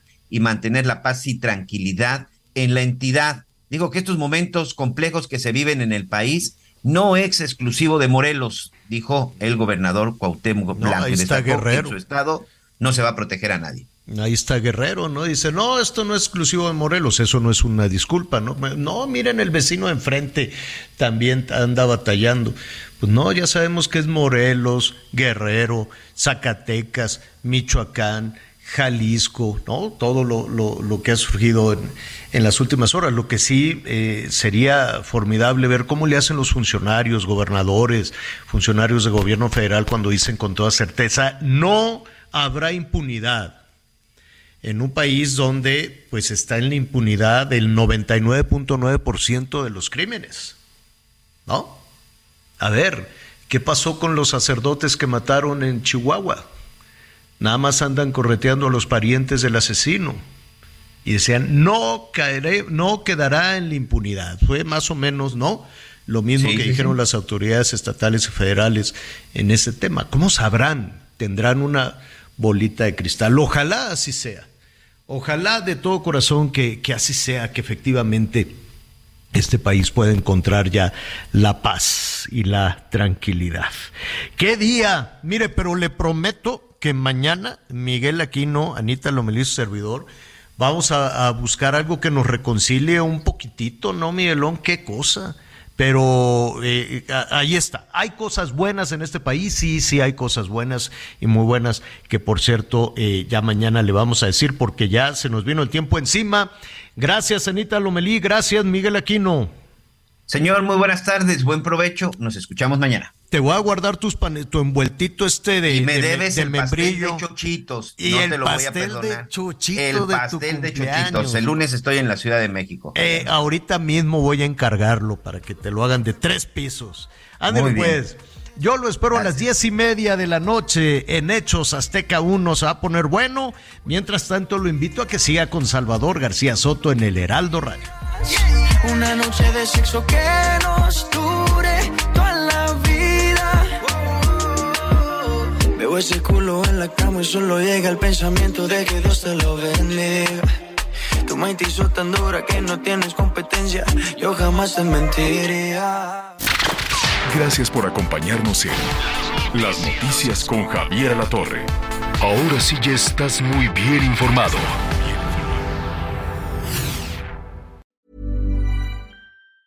Planning for your next trip? Elevate your travel style with Quince. Quince has all the jet setting essentials you'll want for your next getaway, like European linen, premium luggage options, buttery soft Italian leather bags, and so much more. And it's all priced at 50 to 80% less than similar brands. Plus, Quince only works with factories that use safe and ethical manufacturing practices. Pack your bags with high-quality essentials you'll be wearing for vacations to come with Quince. Go to quince.com slash trip for free shipping and 365-day returns.